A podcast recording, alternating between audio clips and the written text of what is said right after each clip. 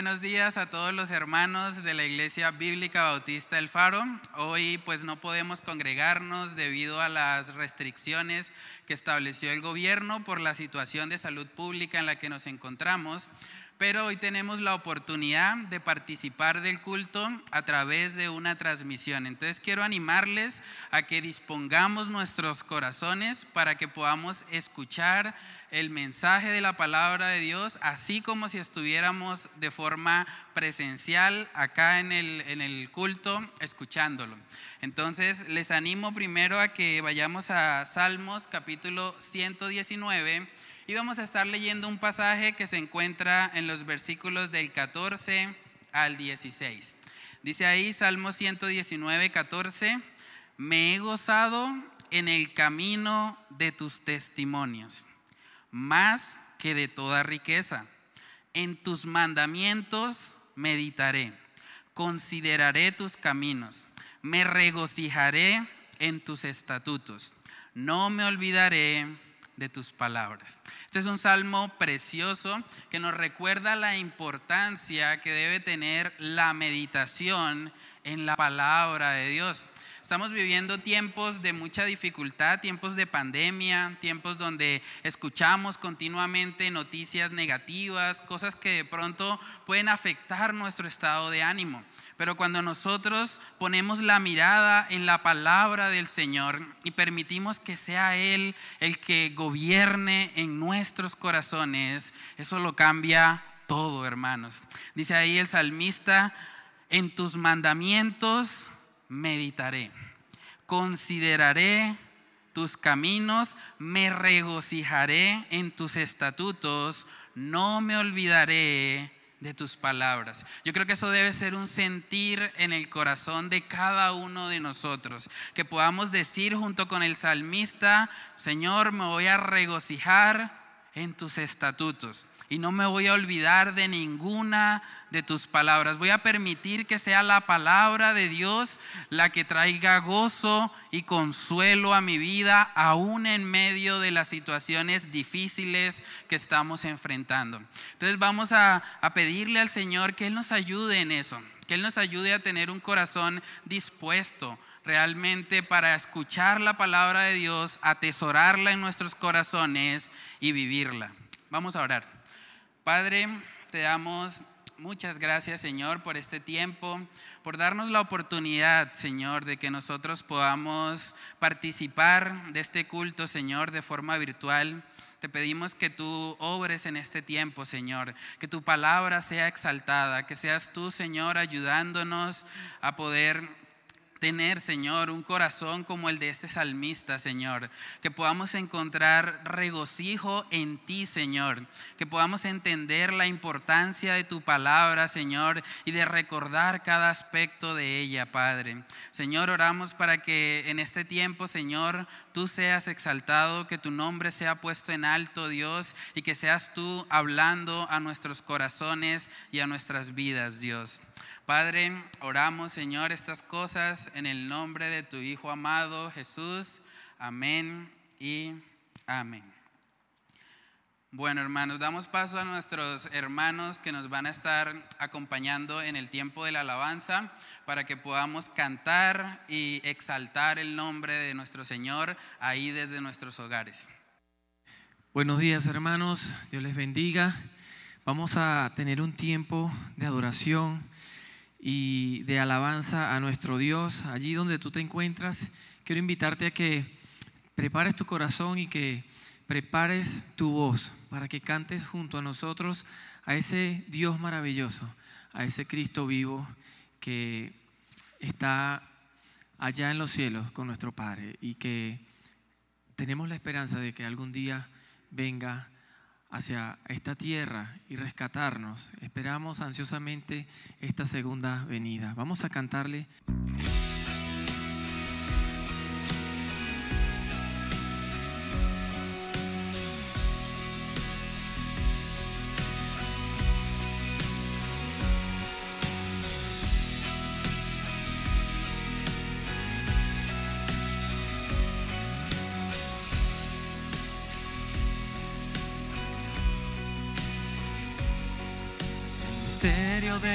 La cruz no puedo comprender la angustia que llegó a sufrir. El perfecto Dios su Hijo entregó, la copa amarga Él bebió por mí.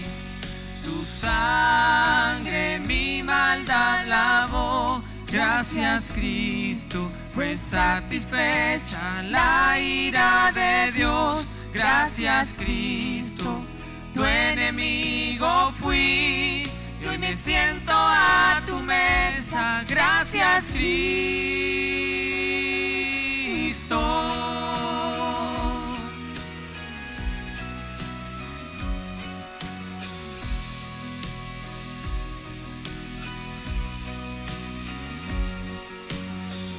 Tu sacrificio me acercaste a ti, quitaste toda enemistad. Tu gloriosa gracia derramaste en mí, tu misericordia es sin igual. Tu sangre fue satisfecha la ira de Dios, gracias Cristo, tu enemigo fui, y hoy me siento a tu mesa, gracias Cristo.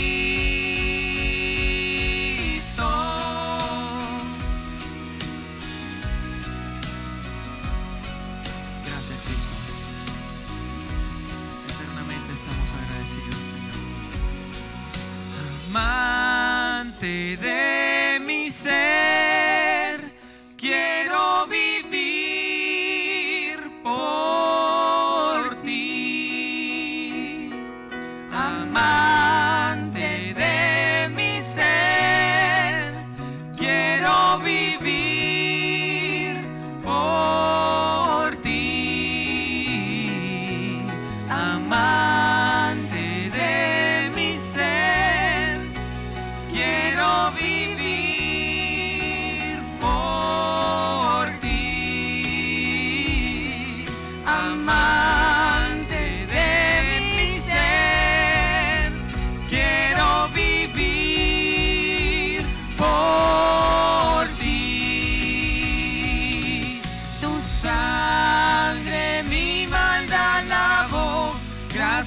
Cristo, fue satisfecha la ira de Dios, gracias Cristo. Tu sangre mi maldad lavó, gracias Cristo, fue satisfecha la ira de Dios, gracias Cristo. Tu enemigo fui y hoy me siento a tu mesa. Tu enemigo fui y hoy me siento a tu mesa. Gracias Cristo.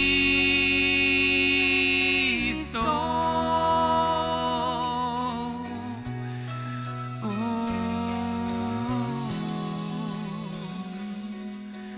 Te damos gracias Señor por ese eterno sacrificio, por habernos escogido, Señor. Tener el privilegio de conocerte, tener el privilegio de adorarte, de exaltar tu nombre, Señor. No somos dignos de lo que hacemos, Señor. Es tu gracia la que nos permite tener el acceso a ti, Señor. Gracias por amarnos, por perdonarnos, por limpiarnos, Señor. Habla en nuestros corazones, Señor. En el nombre de Jesús. Amén y amén. Gracias a nuestro gran Dios por permitirnos, ¿sí? Cantarle y alabarle. Quiero invitar en este momento a mi hermano Eduardo Gamboa, quien nos va a compartir la oración por el país y el misionero de la semana. Iglesia, Dios les bendice. Eh, qué hermoso estar aquí otra vez con esta importante responsabilidad y misión que nos da el Señor de orar por nuestros hermanos en todas las partes, en todos los pueblos, en todos los países del mundo. La semana pasada estuvimos eh, orando por Dinamarca, un país muy septentrional de Europa, y también por nuestro hermano Cristian Zúa. Y en esta ocasión vamos a orar por otro país pequeñito, pero muy importante para el Señor, como es el país de Djibouti. Queda en el cuerno africano, es una zona muy importante del mundo. Este país pequeñito, que es más pequeño que Santander, tiene menos gente que la zona metropolitana de Bucaramanga, pero junto con Yemen controlan la mayoría de comercio mundial que pasa por el Mar Rojo. Es un lugar muy importante, tanto para el comercio como para la política y también delante de los ojos de Dios. Está en el Cuerno de África, eh, es una zona de mucho conflicto, de mucha guerra, cerca de Yemen, que hay una guerra ya activa y es un país de mayoría eh, de fe islámica, musulmanes.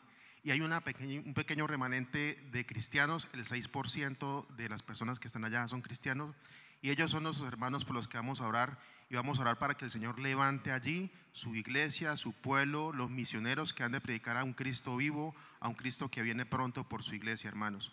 En esta ocasión también vamos a orar por nuestro hermano Guillermo Camejo, en nuestra hermana vecina República de Venezuela, Vamos a estar de nuevo orando por ellos. Ellos hicieron unas peticiones que están colgadas en las redes sociales y que pudimos repartir en una hojita que Él nos mandó para volver a seguir eh, orándole al Señor, haciendo esas peticiones delante del Señor, porque allá en Venezuela hay mucha necesidad, tanto de oración como el Evangelio de Jesucristo, pero también necesidad material, hermanos. Entonces también los animo para que en sus ofrendas, en sus diezmos también aparten una pequeña ofrenda para estas misiones que necesitan de nuestro apoyo, hermanos.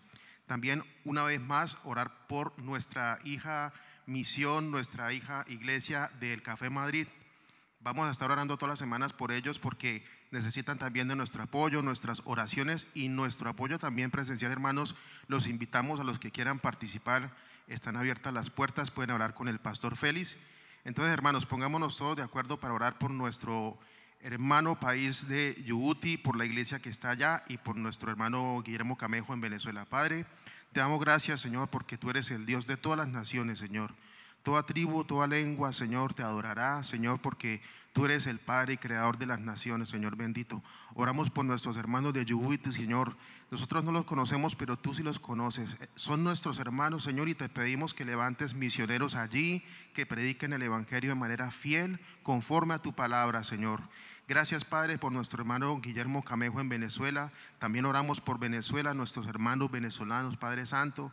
Señor, que el amor hacia nuestros hermanos crezca cada día, Señor, y que podamos no solamente orar por ellos, sino ayudarlos con nuestras eh, ofrendas, con nuestro dinero, Señor, para que la obra prosiga allá, Señor. También oramos por nuestros hermanos del Café Madrid, por esta iglesia de niños que se está levantando, por nuestro pastor Félix, por el hermano Jesse, Señor, para que lo sigas usando grandemente y para los que has puesto, Señor, la curiosidad, Señor, la intención de ayudarlos físicamente, presencialmente, Señor, que nos ayudes aparejando el tiempo para estar allí apoyándolos. Gracias, Padre, en el nombre de Jesús. Amén. Vamos a pasar a este tiempo de alabanza, de adoración a nuestro Dios. Así que prepara allí tu corazón para que le cantes a Dios.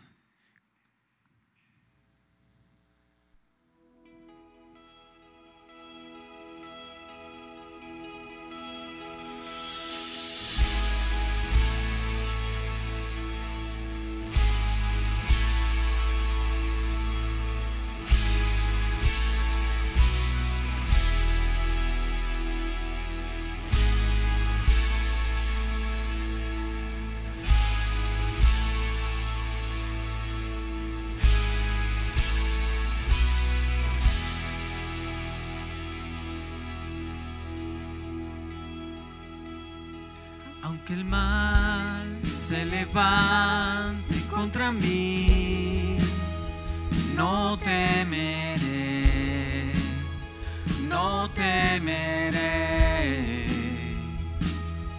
Y aunque vea mi carne perecer, no temeré, no temeré si al sufrir se conmueve mi fe, temeré, no temeré. Y diré al Señor, refugio mío, mi fortaleza,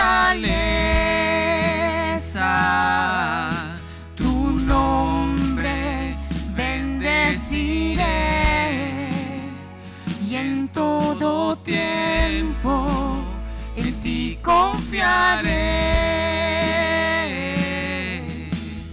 Escudo alrededor de mí, no temerá mi corazón, la salvación es el Señor. Mi vida escondida está en Cristo por la eternidad.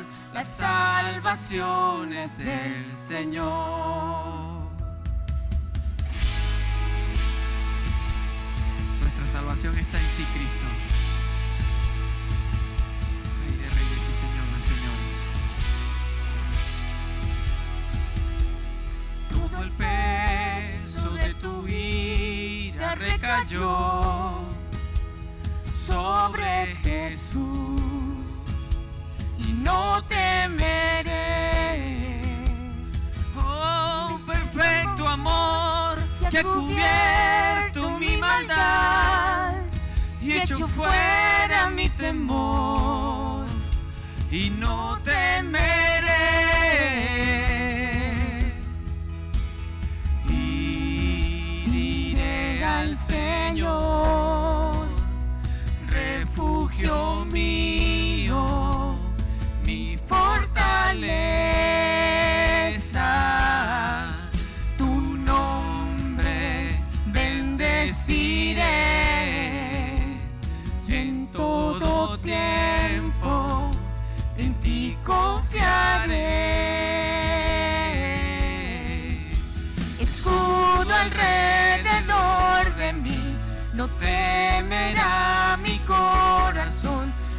salvación es del Señor. Mi vida escondida está en Cristo por la eternidad. La salvación es del Señor. Te damos gracias, Señor, por esta salvación que has traído a esta humanidad perdida.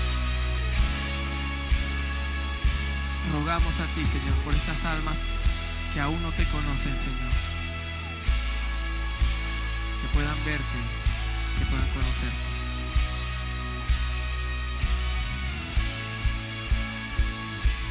Mi alma espera en el Señor. Él es mi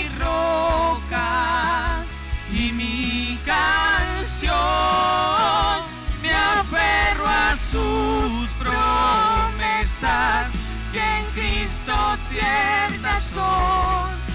La salvación es del Señor.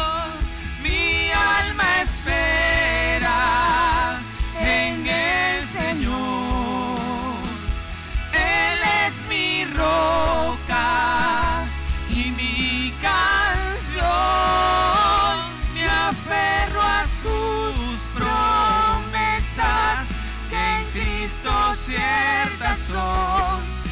La salvación es del Señor. La salvación es del Señor. La salvación es del Señor.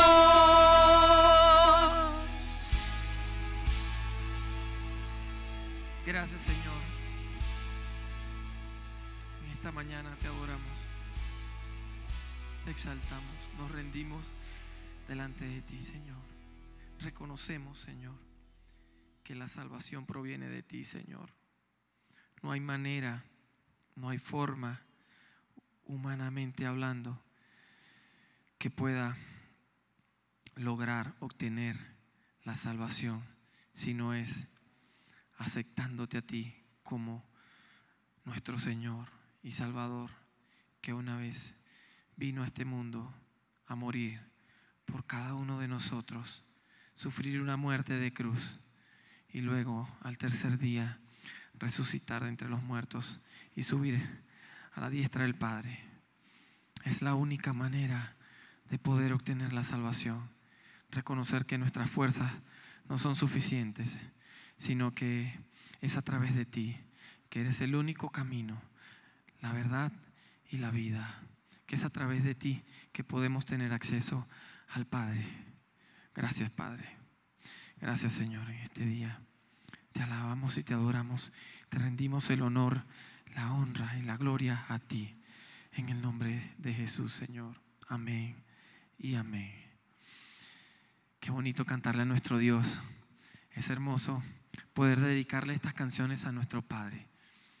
Así que en este momento ponte cómodo y prepárate para recibir el mensaje de la palabra del Señor a, través de nuestro hermano muy buenos días, iglesia. Eh, eh, bueno, aquí con deseo de compartir la palabra. Eh, poco triste porque no nos pudimos reunir otra vez, pero bueno, ponemos en manos de Dios este tiempo. De verdad que hay mucha confusión, mucho temor por todo lo que está pasando. Pero aquí estamos reuniéndonos virtualmente como al inicio de la, cuarentena, de la pandemia.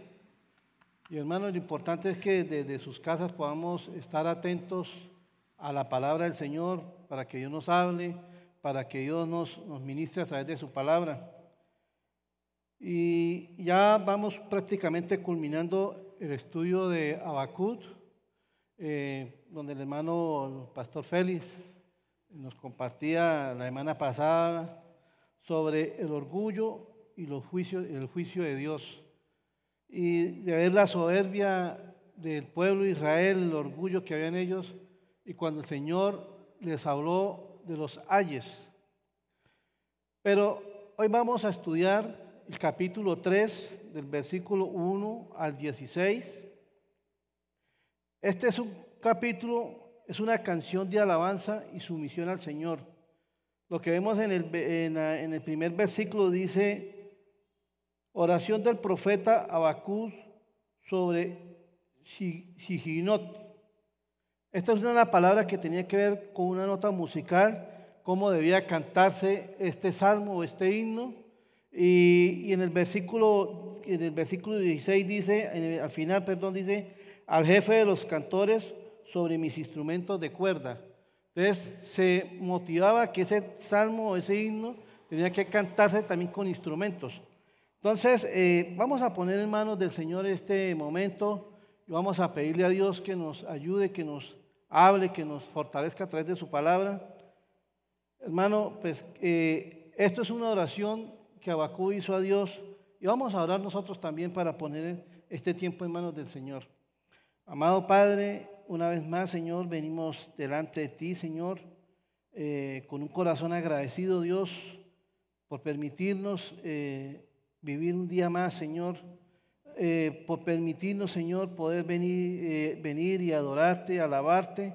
Señor, hoy pongo mi vida en tus manos, Señor, hoy voy a exponer tu palabra.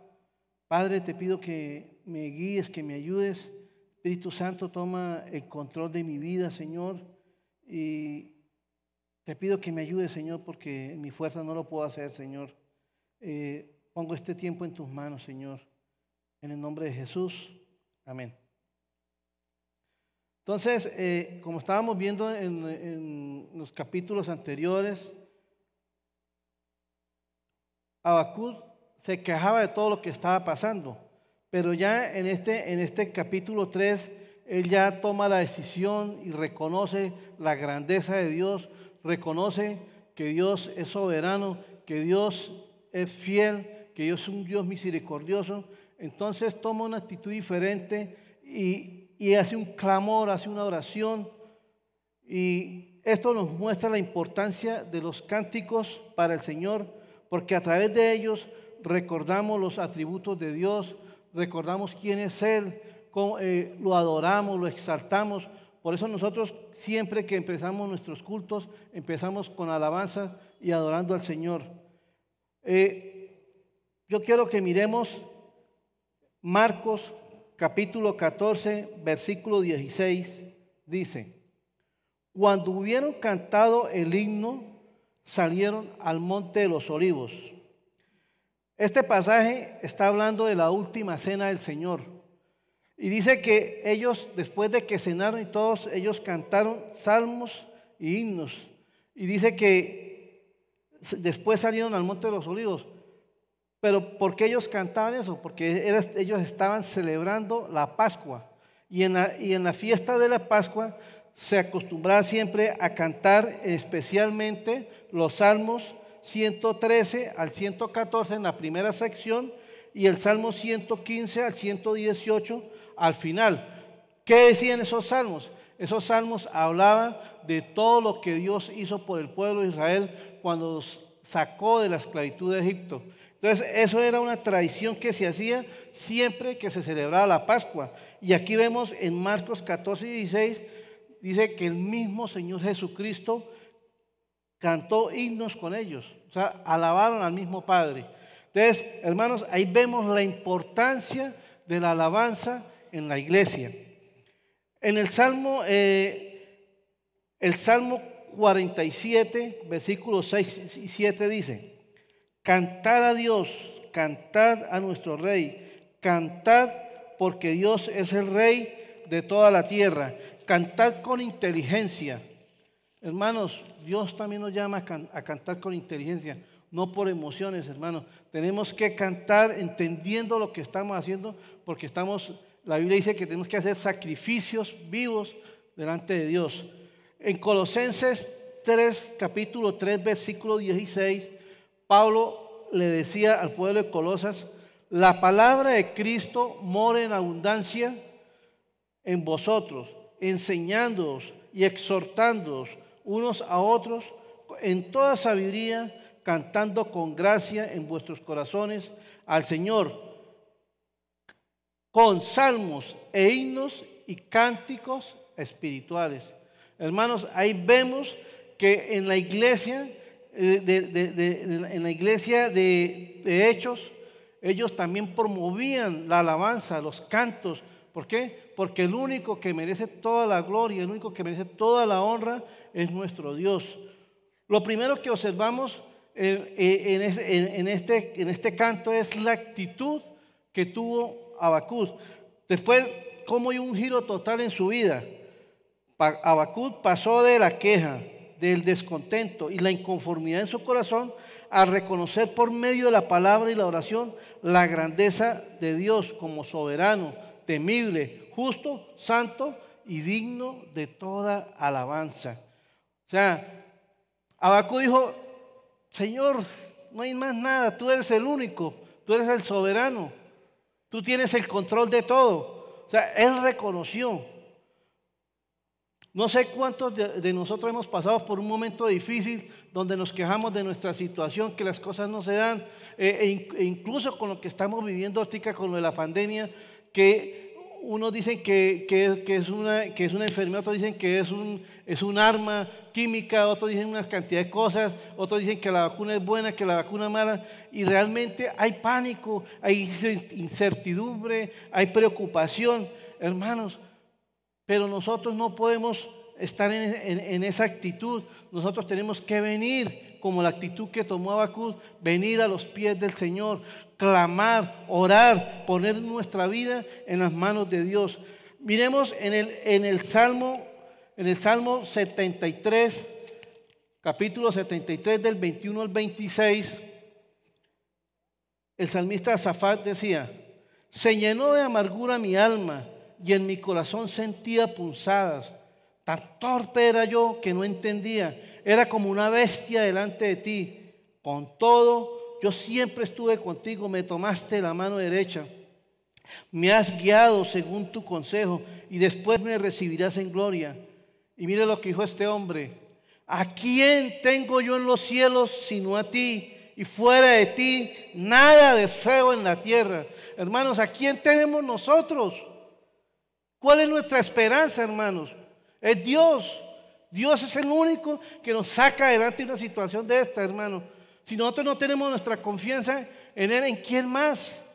Por eso Él dijo, dice, ¿a quién tengo yo en los cielos sino a ti? Y fuera de ti nada deseo. Hermanos, nuestra confianza no puede estar en las circunstancias, en las personas, en las cosas que nos rodean. Nuestra confianza tiene que estar puesta en Dios, hermanos. Él es el único que nos sostiene, el único que nos levanta. Y dice en el versículo 26, mi carne y mi corazón desfallecen, mas la roca en mi corazón y mi porción es Dios para siempre. Oh, aleluya, hermanos, qué bendición este salmo cómo este hombre en medio de su amargura y reconoce que, fuera de él no hay nada, hermanos. Esa tiene que ser nuestra actitud. Hermanos, me, he hablado con muchas personas y están atemorizadas, no hayan qué hacer. Yo digo, hermano, tenemos que descansar en Dios porque ¿qué más hacemos, hermanos? Él es el único que nos puede sacar de esta situación. No hay más nadie. Y lo primero que vemos cuando ya Abacú toma toma esta actitud de, ver la gloria de Dios y lo primero que vemos es que hay un clamor por misericordia. Hay un clamor por misericordia. Y esto lo vemos en el versículo del 1 al 2. En Abacú 1 y 2. Y dice, oración del profeta Abacú sobre Siniot. ¿ves? Sigionot. Oh Jehová, he oído tu palabra y temí. Oh Jehová, aviva tu obra en medio de los tiempos, y en medio de los tiempos hazla conocer. En la ira acuérdate de la misericordia. Dios vendrá de Tamán, perdón, en la ira acuérdate de la misericordia. Aquí en esta sesión no volvemos a ver más a Abacú quejándose, ya no lo volvemos más eh, diciendo, Señor, mira el pueblo cómo está haciendo, mira, desata tu juicio, Señor, castígalos. No, aquí ya estás pidiendo misericordia porque él ya se dio cuenta que la ira de Dios es terrible. Los juicios de Dios son terribles. Y por eso él toma la decisión de orar, de clamar y pidiendo misericordia por el pueblo. Hermanos, Abacú después de escuchar los cinco ayes que Dios traería juicio sobre los caldeos, ahora teme y clama por misericordia. En Lamentaciones capítulo 3, versículos 22 y 23 dice, por la misericordia de Dios, por la misericordia de Jehová, no hemos sido consumidos, porque nunca decayeron sus misericordias. Hermanos, imaginémonos lo terrible que sería que Dios nos destruyera, que Dios acabara con nosotros, hermanos. Pero Él dice, por la misericordia de Jehová no hemos sido consumidos, porque nunca, nunca, hermanos, nunca decayeron sus misericordias. Hermano, ¿qué hace usted cuando ve tanta maldad en el mundo? ¿Se queja por la situación o clamas a Dios por misericordia? ¿Cuál es su posición? Hermanos, tenemos que clamar a Dios por misericordia. Tenemos que clamar a Dios que tenga misericordia esta nación, de este país, de nuestros gobernantes, hermanos. Sabemos que esto es un, eh, hay mucha corrupción, mucha maldad. Pero hermanos, nuestra función como creyentes, en vez de quejarnos, en vez de lamentarnos, es clamar por misericordia. Mire, quiero que miremos Éxodo capítulo 32. Éxodo capítulo 32, versículo 10 y 11. Y dice, ahora pues, déjame que se encienda mi ira en ellos y los consuma, y de ti haré una nación grande. Entonces Moisés oró en presencia de Jehová su Dios y dijo, oh Jehová, ¿por qué se encenderá tu furor contra tu pueblo que tú sacaste de la tierra de Egipto con gran poder y con mano fuerte? Hermanos, aquí estamos viendo que cuando Moisés estaba en el monte Sinaí recibiendo las tablas, dice que el pueblo de Israel se desbordó a levantar dioses, a adorar a, varios a, corderos, estatuas, porque le dijeron a, Aarón que tenía que hacer un becerro. Y Dios se airó y Dios quería destruirlos. Y le dijo, y le dijo a Moisés, Moisés, voy a destruirlos y haré de ti una nación. Pero Moisés, ¿qué actitud tomó, hermano? Dijo, ay, listo, Señor, levanta una nación de mí. No, dice que él trasgó sus vestidos, se postró delante del Señor y pidió misericordia por el pueblo, hermanos. ¿Y qué le dijo Moisés al Señor? Señor, no lo hagas. Acuérdese que usted sacó al pueblo de Egipto. ¿Qué van a decir los de Egipto? Que usted los sacó allá para matarlos allá en el desierto, para consumirlos allá. ¿Y el Señor qué hizo? El Señor tuvo misericordia de ellos y los perdonó. Hermano, debemos, debemos recordar que tenemos un Dios que es rico, rico en misericordia. Acuérdese, en Efesios capítulo 2, versículos 4 y 5 dice, pero Dios, que es rico en misericordia, por su gran amor con que nos amó, dice, aún estando muertos, nosotros muertos en pecados, nos dio vida juntamente con Cristo. Por gracia sois salvos. Dice que tuvo misericordia cuando nosotros estábamos muertos en nuestros delitos, hermanos. No teníamos esperanza. No teníamos esperanza alguna. Nuestro destino, ¿cuál era? La muerte. La Biblia dice, por cuanto todos pecaron, están destituidos de la gloria de Dios. Hermano, no había salvación para nadie. Pero dice que aún estando muertos, estamos, estando muertos en pecados, nos dio vida juntamente con Cristo. ¿Por qué? Porque fue el único que dio su vida por nosotros a través de ese sacrificio que él hizo en la cruz del Calvario. ¿Por qué? Porque él fue el que tomó el castigo que nosotros merecíamos para darnos vida, para presentarnos justos delante del Padre. En Isaías capítulo 54, versículos 7 y 8 dice, dice el Señor, por un breve momento te abandoné, pero te recogeré con grandes misericordias. Con un poco de ira escondí mi rostro de ti por un momento, pero con misericordia eterna tendré compasión de ti, dice Jehová. Hermanos, Dios es misericordioso, hermano. Dios nos ama, hermano. Dios tiene misericordia de nosotros, hermano. ¿Cuánto tiempo no, anduvimos nosotros por el mundo haciendo lo malo delante del Señor? Y no sé si algunos de ustedes que están en, las pantallas seguirán en sus caminos, en, sus laxivias, en, en, las cosas malas. Hermanos, Dios tiene misericordia de usted. Vuélvase Dios a tiempo, hermano. No espere que venga la ira de Dios sobre su vida. Pero algo importante que vemos acá es que luego de este clamor por misericordia, vemos que Abacud empieza a recordar las obras de Dios para con el pueblo de Israel. Esta es una práctica que nosotros deberíamos tener, es recordar lo que Dios ha hecho. Hermano, yo de las cosas que yo hago es acordarme de Dios, de dónde me sacó. Hermano, y cuando yo me acuerdo de dónde me sacó Dios, esto me llena de alegría, me llena de amor hacia Él, hermano, porque si no hubiera sido por Él, no sé si estaría aquí compartiéndoles el Evangelio a ustedes. No sé si estaría aquí compartiéndoles la palabra a ustedes, hermanos. Yo por eso recuerdo, cada vez que recuerdo porque hermano, nosotros no somos nada. Nosotros no somos nada, hermano. Lo que somos es por la misericordia de Dios. Abacú empezó a recordar lo que Dios había hecho con el pueblo. Vamos a mirar en el versículo del, 3 al 7. Dios vendrá de Tamán y el santo desde el monte de Parán. Su gloria cubrió los cielos y la tierra se llenó de su alabanza. Y el resplandor fue como la luz rayo brillante salía de su mano y allí estaba escondido su poder.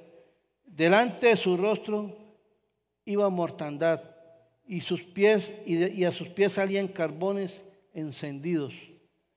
Se levantó y midió la tierra, miró e hizo temblar la gente. Los montes antiguos fueron desmenuzados, los collados antiguos se humillaron, sus caminos son eternos. Entonces, hermanos, en Isaías capítulo 46, del versículo 9 al 11 dice, versículo 9, perdón, acordaos de las cosas pasadas, de los tiempos antiguos, porque yo soy Dios y no hay otro Dios y nada semejante a ti. ¿Ve? Aquí vemos que Dios dice, recuerden, recuerden lo que yo he hecho con ustedes. Eso pasaba con el pueblo de Israel. Después de que el Señor sacó al pueblo de Israel de Egipto, les dijo a ellos, tienen que contarle a todas de generación en generación para que recuerden lo que yo hice por ustedes. Y hermano, y esa es de las cosas que nosotros tenemos que recordar porque Dios es grande, porque Dios es misericordioso. En Éxodo capítulo 3, versículo 15 al 17 dice, además dijo Dios a Moisés, así dirás a los hijos de Israel, Jehová, el Dios de vuestros padres, el Dios de Abraham, el Dios de Isaac, el Dios de Jacob, me ha enviado a vosotros. Este es mi nombre para siempre. Con él se me recordará por todos los siglos. Ve y reúne a los ancianos de Israel y diles, el Dios de vuestros padres, el Dios de Abraham, el Dios de Isaac, el Dios de Jacob, me apareció diciendo, en verdad os he visitado y he visto lo que se hace en Egipto. Y he dicho, yo sacaré de aflicción de Egipto a la tierra del cananeo, del eteo, del amorreo, del fereceo, del ebeo, del jebuseo, a una tierra que fluye leche y miel. Entonces, ahí fue cuando el Señor dijo a Moisés, dígale a los ancianos, dígale, recuérdenles a dónde los voy a llevar. Hermanos, nosotros estamos en, en un valle de oscuridad, pero Dios nos ha sacado de ahí para llevarnos a la luz. La luz, ¿quién es? Cristo. ¿Sí? Pensemos por un momento, ¿para qué Dios nos dejó tantas historias en la Biblia? Primeramente para salvación, para que lo reconozcamos a Él, ya que las escrituras mismas hablan de Él. Hermanos, a través de estas historias de la, palabra de, la Biblia, hermanos, de generación venían recordando todas las obras y todas las maravillas que Dios hizo. ¿Ve? Y entonces en Juan capítulo 5, versículo 39 dice, escudriñad las escrituras porque a vosotros os parece que ellas en ellas tenéis la vida eterna y ellas son las que dan testimonio de mí. Aquí en este versículo Jesucristo les está hablando a los fariseos. Y usted que se la pasan leyendo la Biblia, usted que se la pasan escudriñando la Biblia, porque piensan que la vida eterna está ahí. Pero la Biblia, la palabra habla de mí y la vida eterna soy yo. Por eso dice, porque vosotros parece que en ella tenéis la vida eterna y ellas son las que dan testimonio de mí. La palabra de Dios habla de Cristo, desde Génesis hasta Apocalipsis, hermanos. Pero ellos no entendían, ellos no quisieron entender eso. Cuando meditamos en las escrituras, estamos recordando la obra de Dios y la principal obra de todas ellas fue la obra redentora de Cristo por nosotros. Ahora, hermanos, si usted quiere conocer más de Dios, lo animo a recordar todo lo que Él, todo lo que él ha hecho por nosotros, pero a través del estudio de la palabra, a través de la meditación de la palabra. Hermanos, es la única manera de nosotros poder recordar, de poder conocer los atributos de Dios, de conocer su amor, pero también podemos ver la ira de Dios a través de su palabra. En Filipenses capítulo 1, versículo 6 dice, estando persuadido de esto, que el que comenzó en vosotros la buena obra, la perfeccionará hasta el día de Jesucristo. Hermanos, Dios ha empezado una obra en cada uno de nosotros. Tenemos que perseverar, porque dice que esa obra Él la perfeccionará hasta el día de Cristo. Hermanos, no bajemos la guardia, hermanos. Clamemos al Señor por misericordia. Clamemos a Dios por esta nación. Clamemos a Dios por aquel familiar que no conoce de Cristo. Clamemos a Dios por nuestro hogar, por nuestros hijos. Hermanos, estemos clamando a Dios por misericordia. Y, lo, y el tercer punto que vemos es meditando en la ira de Dios. Abacud también meditó en eso. Miren lo que dice desde el versículo 8 hasta el 16. Te airaste, oh Jehová, contra los ríos, contra los ríos te airaste. Fue tu ira contra el mar, cuando montaste en tus caballos, en tus carros de victoria. Se descubrió enteramente tu arco, los juramentos a las tribus fueron palabra segura. Hendiste la tierra con ríos. Te vieron y, vieron y tuvieron temor los montes. Pasó la inundación de las aguas. El abismo dio su, dio su voz. A lo alto alzó sus manos. El sol y la luna se pararon en su lugar. A la luz de tus saetas anduvieron y el resplandor de tu fulgente lanza.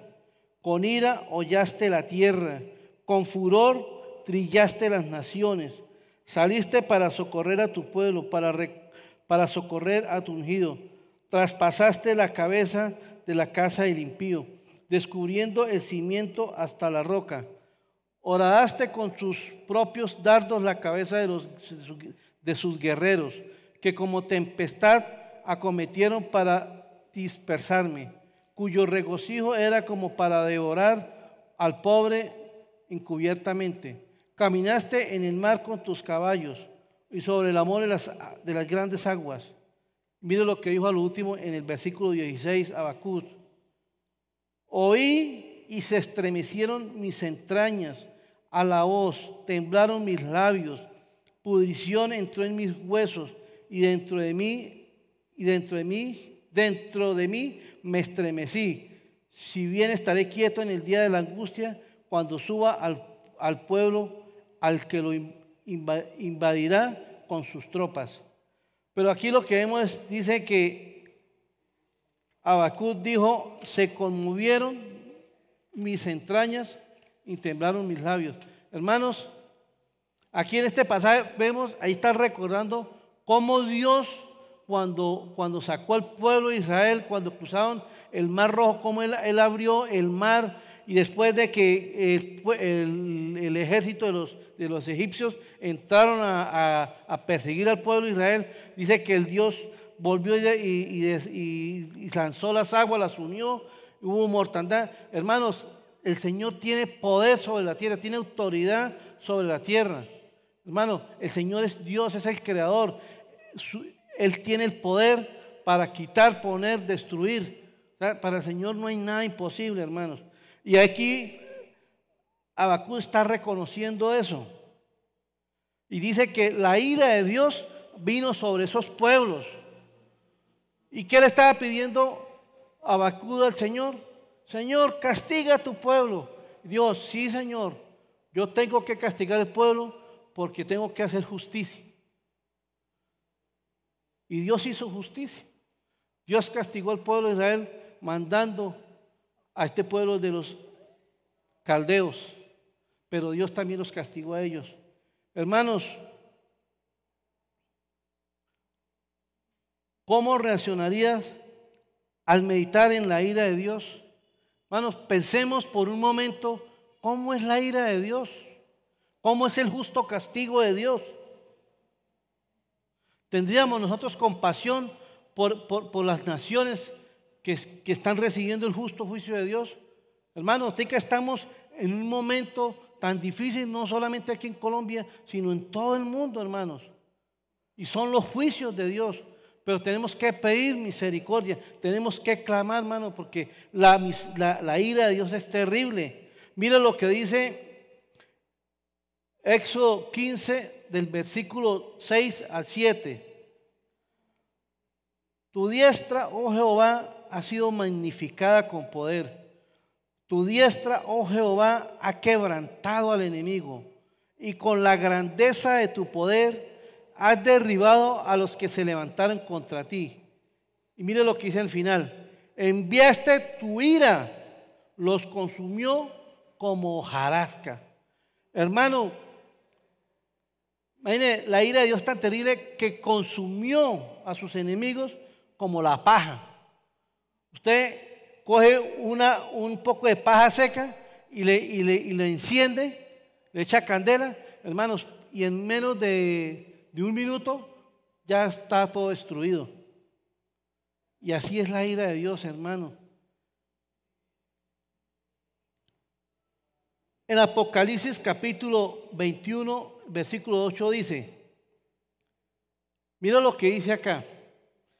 Pero los cobardes e incrédulos, los abominables y homicidas, los fornicarios, los hechiceros, los idólatras, todos los mentirosos tendrán su parte en el lago que arde con fuego y azufre. Esta es la muerte segunda. Hermanos, ¿cómo nos hace sentir esa palabra, hermanos? Todavía estoy en la mentira. Todavía tengo la sibia en en mi corazón. ¿Estoy siendo injusto con, con mi esposa, con mis hijos? Hermanos, Dios quiere, va a desatar su ira. ¿Por qué? Porque ese es el juicio de Dios. Pero quiero decirle que hay buenas noticias. Hay buenas noticias, hermanos. La buena noticia es que Cristo nos salvó. Cristo se entregó por nosotros. Mire lo que dice, mire lo que dice Juan 3:36. Dice, el que cree en el Hijo tiene la vida eterna. Pero el que rehúsa creer en el Hijo no verá la vida, sino, sino que la ira de Dios está sobre él. Hermanos, tremenda esta palabra. Dice que el que cree en el Hijo, ¿usted ha creído verdaderamente en el Hijo de Dios? ¿Usted ha creído que Cristo es su Salvador? ¿Que Cristo murió por sus pecados? ¿Usted lo ha creído, hermano? Si lo ha creído es salvo, pero si no lo ha creído todavía, hermano, la ira de Dios puede venir sobre su vida. Hermanos, este mundo se verá enfrentado un día al justo juicio de Dios. Hermano, esto es inevitable. El, juicio de Dios viene sobre esta humanidad. Pero la única forma de no recibir la ira que merecemos es a través de Cristo, es reconociendo que somos pecadores, que somos, que, somos personas que no merecemos el amor de Dios. Pero si reconocemos nuestra pobreza espiritual, si reconocemos que somos unos miserables pecadores, hermanos, y vamos a Cristo y le pedimos perdón por nuestros pecados, Él tiene misericordia de nosotros. Dice la Biblia en Hebreos 9:27, y de la manera que está establecido para los hombres, que mueran una sola vez y después de esto el juicio. Hermanos, Después de, después de que muramos aquí, hay dos caminos.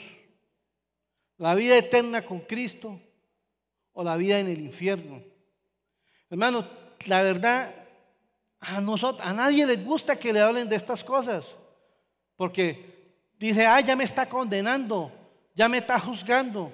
Hermano, todo el mundo quisiera escuchar ese evangelio de la prosperidad. Todo el mundo quisiera escuchar ese evangelio de que todo es bendición, que todo es prosperidad, que me va a ir bien, hermanos. Pero no, eso es una mentira, hermanos. El evangelio es saber que somos pecadores y que si no nos arrepentimos, la ira de Dios va a venir sobre nosotros, hermanos. Así de sencillo es. Así de sencillo es, hermanos. Una vez escuchaba yo a un predicador que decía, hermanos, decía este predicador, hermanos, ¿usted sabe de qué nos salvó Cristo? Preguntaba este predicador. Hermanos, y yo era uno de los que decían, sí, Cristo me salvó de mis pecados. Sí, Cristo me salvó. Pero no, no sabía realmente de qué me había salvado de Cristo. Y este hombre llega y dice, Cristo nos salvó de la ira del Padre.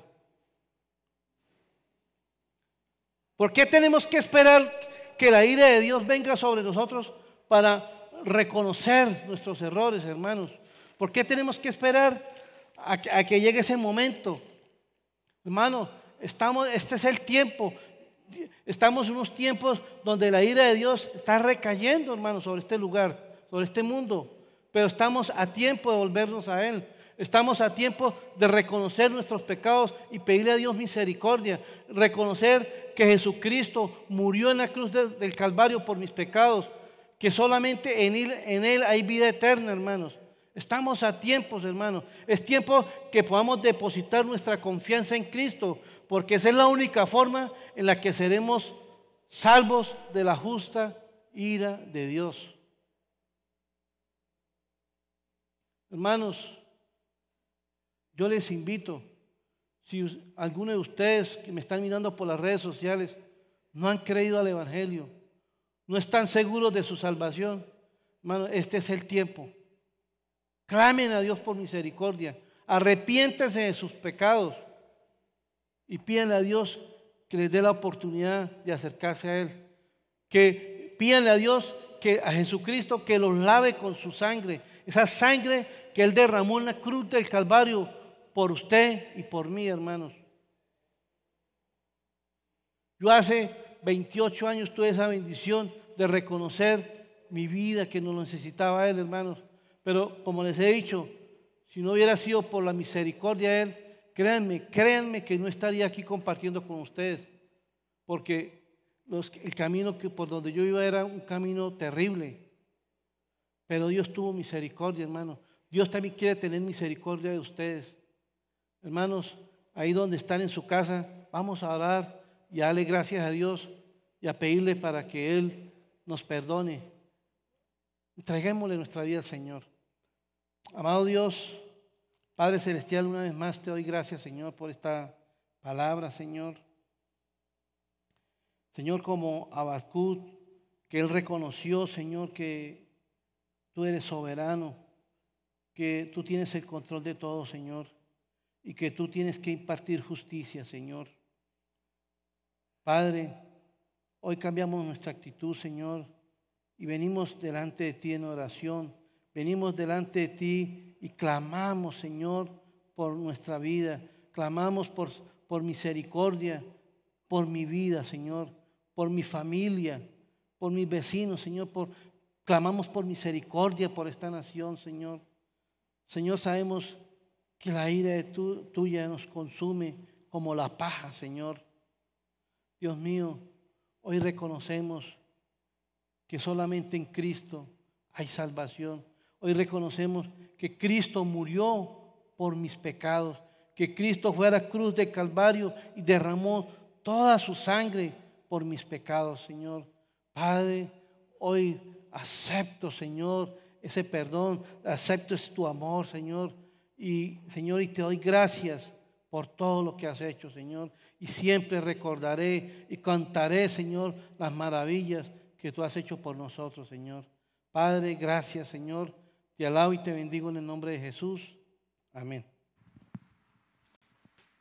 Muchas gracias, hermano Ernesto, por esa palabra. De verdad, qué bendición poder recordar los atributos de Dios y que eso nos lleve también a rendir nuestra vida por completo a Él. Vamos a tener ahora el tiempo de, de las ofrendas, como ustedes saben, por cuestiones eh, de fuerza mayor por cuestiones ya de, restricciones de las autoridades, pues no, no, podemos estar congregados físicamente.